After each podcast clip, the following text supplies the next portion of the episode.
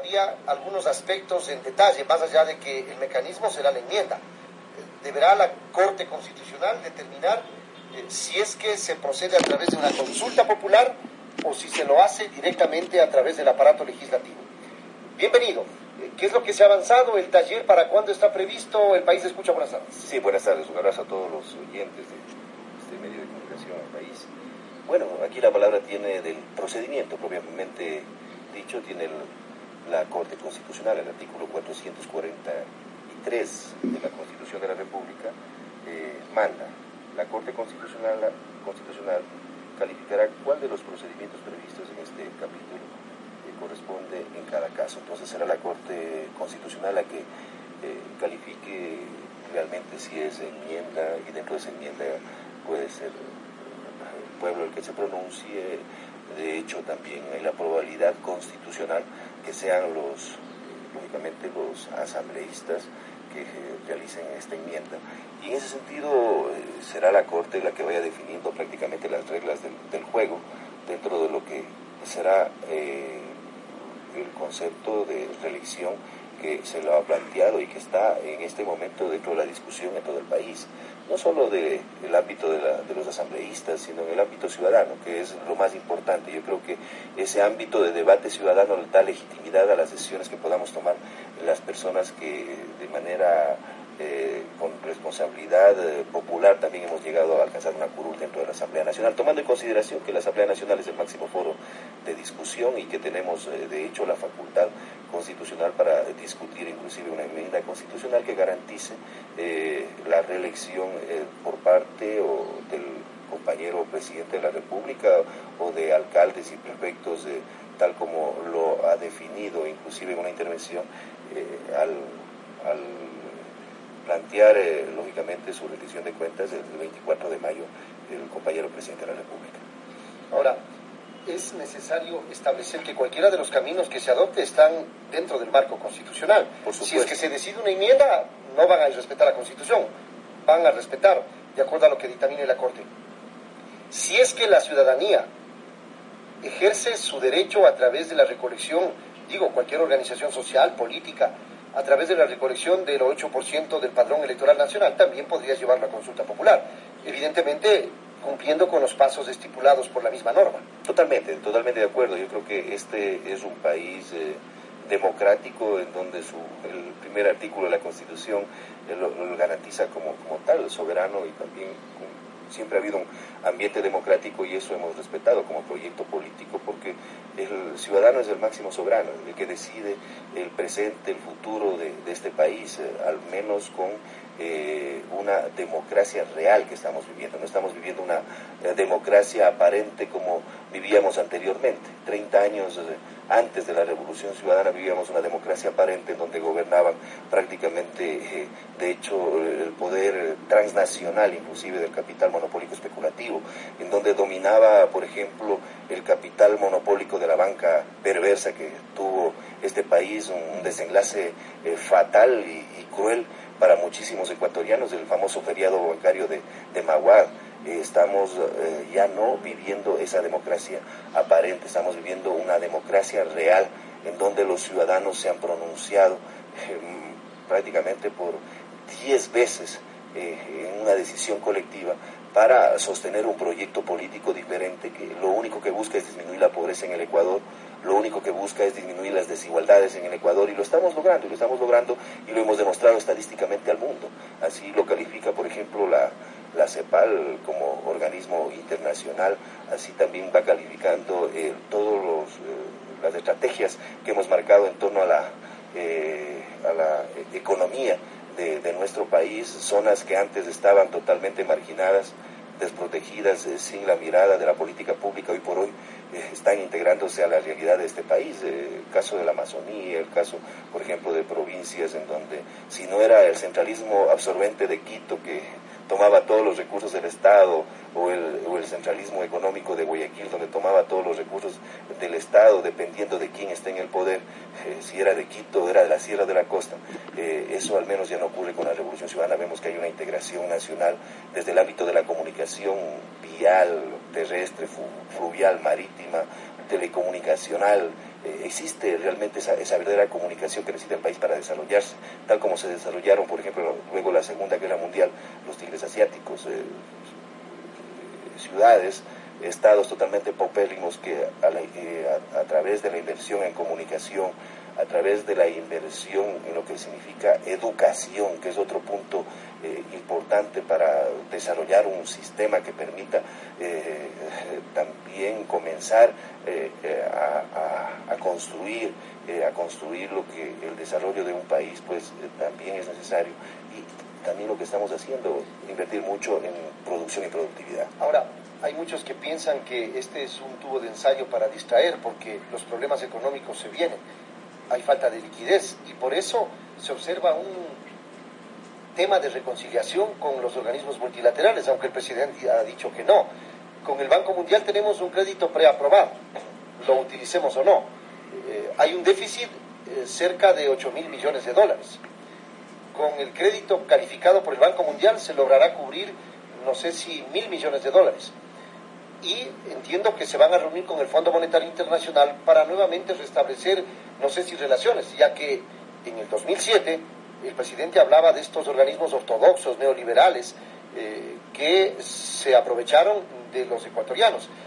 Esto da señales de que no hay liquidez, de que vienen dos años difíciles, como dijo el presidente de la República, y que con eso difícilmente el presidente va a optar por una nueva reelección, y que más bien es esto para mantenernos eh, alegres a los periodistas discutiendo estos temas con los asambleístas eh, que asisten a nuestros espacios, como usted.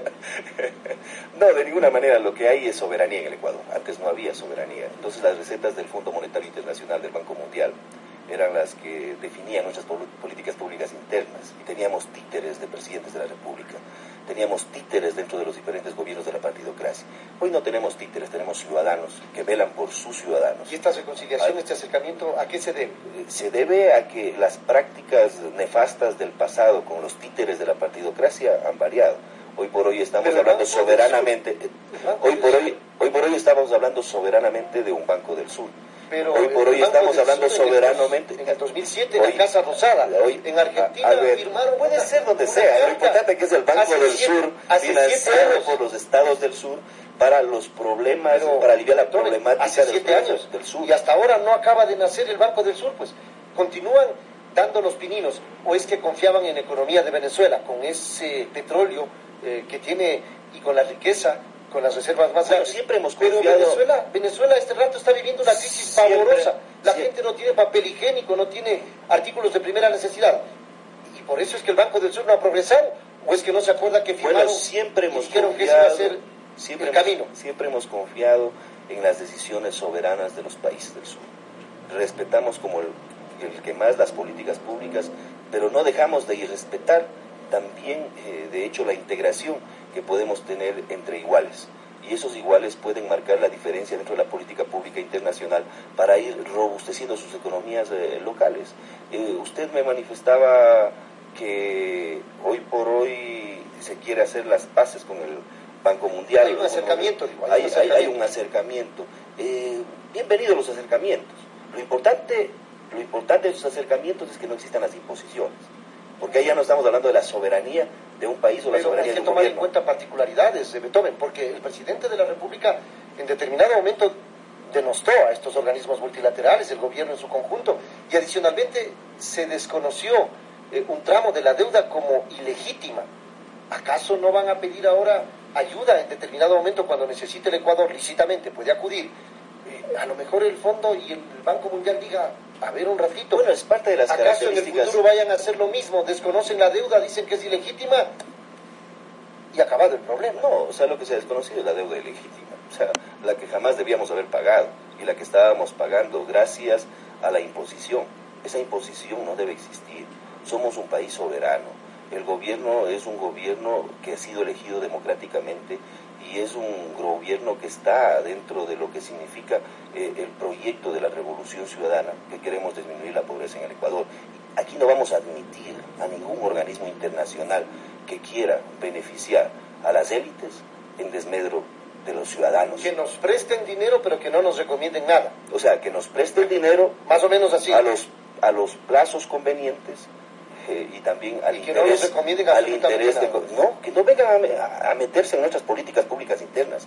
No lo vamos a permitir, no lo hemos permitido y no lo, no lo vamos a hacer jamás. Ese es la, esa es inclusive la actuación de dignidad que ha tenido este proyecto político dentro del ámbito de la historia de este país, que debe ser reconocida y que ha sido reconocida por muchos analistas económicos. Antes eh, teníamos, repito, títeres de presidentes de la República, títeres de, los organismos internacionales, precisamente de sus recetas internacionales, títeres de las sociedades de consumo, que consumen las dos terceras partes de los metales en el mundo, que consumen las dos terceras partes inclusive de la energía en el mundo y que nos ven a nosotros como países donde podemos saquear o donde pueden ellos saquear eh, los recursos naturales. Recordará usted que en el 2009, por ejemplo, para que no sigan saqueando el petróleo en el Ecuador, la Revolución Ciudadana, solo termino con eso, la Revolución Ciudadana, hicimos una reforma de la ley de hidrocarburos, en donde por primera vez el Ecuador, los ecuatorianos recibían del petróleo, de su petróleo, el 80%, antes ese 80%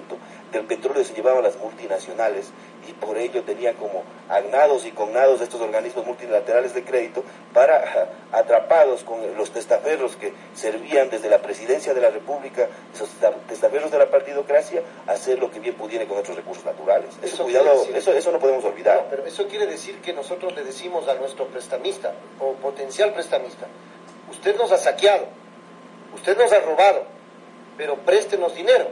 ¿Cómo usted, si es que yo le tratara así a usted y le pido que me preste para salir de un apuro, ¿usted cree que me prestaría? No, yo simplemente le, digo, présteme. Le diría, vaya a pedirle a quien considere honrado. présteme dinero si usted puede prestarme las condiciones.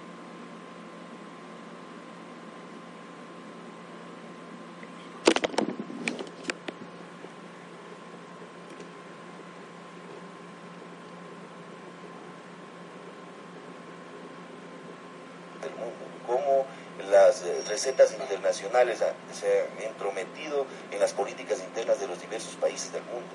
Eso. Pero soberanamente hay un. Gánsteres económicos. un gobierno, un Estado que lo acepta o no lo acepta, pues es así de siempre. Pero por supuesto, si yo tengo un crédito que es beneficioso para el interés colectivo, el interés social, el interés de la gente, pues lo aceptaré. Si no es beneficioso, simplemente no lo acepto. Y le digo, señor. Pero me refiero a que en el pasado.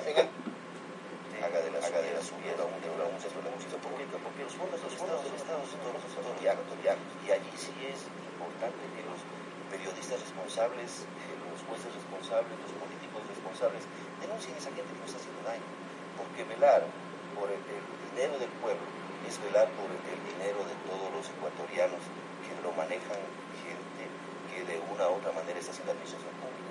Y en la administración pública no todos son santos. No todos son santos. Siempre en un gran aparataje dentro de un Estado por eso no se puede generalizar. O sea, hay políticos buenos y políticos malos. Totalmente de acuerdo. Yo por eso hablo de los periodistas, yo hablo de los periodistas responsables.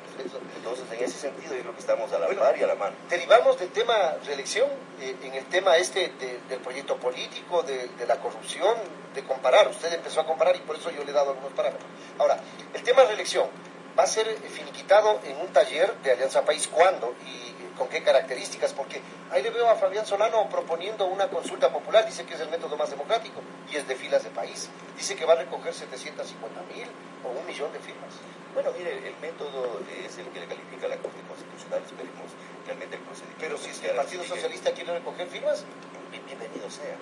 Lo importante yo creo que es la legitimación de un proceso que nos permita la reflexión.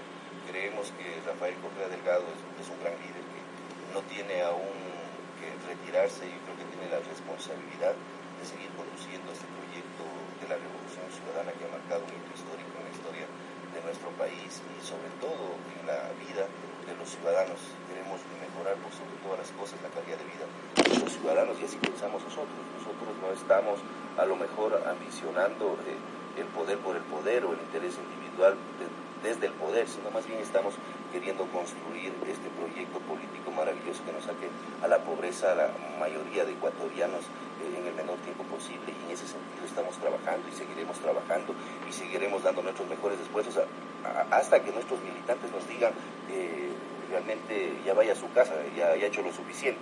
Pero si existen personas importantes para el proyecto político, con liderazgos importantes como es el, compañero Rafael Correa Delgado, no podemos limitarle a un hombre que nuevamente se ponga en la tribuna del pueblo, en la tribuna popular, y el pueblo sea el que dé nuevamente una oportunidad o no le dé esa oportunidad.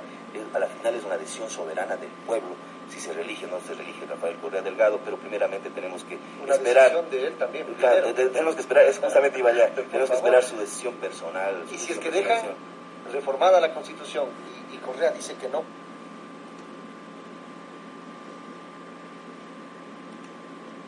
y Correa dice que no porque las condiciones económicas o las condiciones de popularidad considera no son las adecuadas.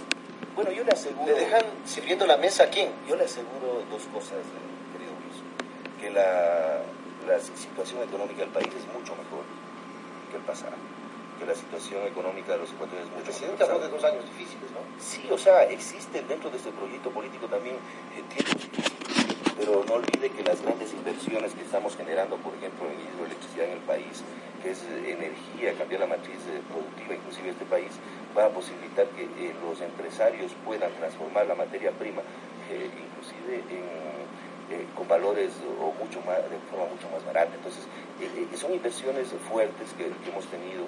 el asunto de que nuestros recursos naturales no sean saqueados por las multinacionales y que hayamos a través del principio constitucional y de las leyes eh, dar a los, a, los ecuatorianos lo que realmente les, corresponde en este sentido, de los valores, eh, más del 50% en explotación minera, que antes pagaban apenas 20 dólares por hectárea explotada, el 80% de la explotación de petróleo para eh, las arcas fiscales de dineros del pueblo ecuatoriano, entonces eso quiere decir que nosotros sí estamos pensando en la economía del país y el liderazgo del compañero Rafael Correa tampoco ha disminuido, yo creo que es un liderazgo potente, es un liderazgo poderoso, que eh, tiene un gran equipo de trabajo y que seguiremos trabajando, que tenemos que controlar a esa gente corrupta que hace daño no solo al proyecto político de la Revolución Ciudadana, sino a los ciudadanos de este país, pues tenemos que denunciarlos y allí bienvenidos los periodistas responsables y los políticos responsables que denuncien con prueba plena.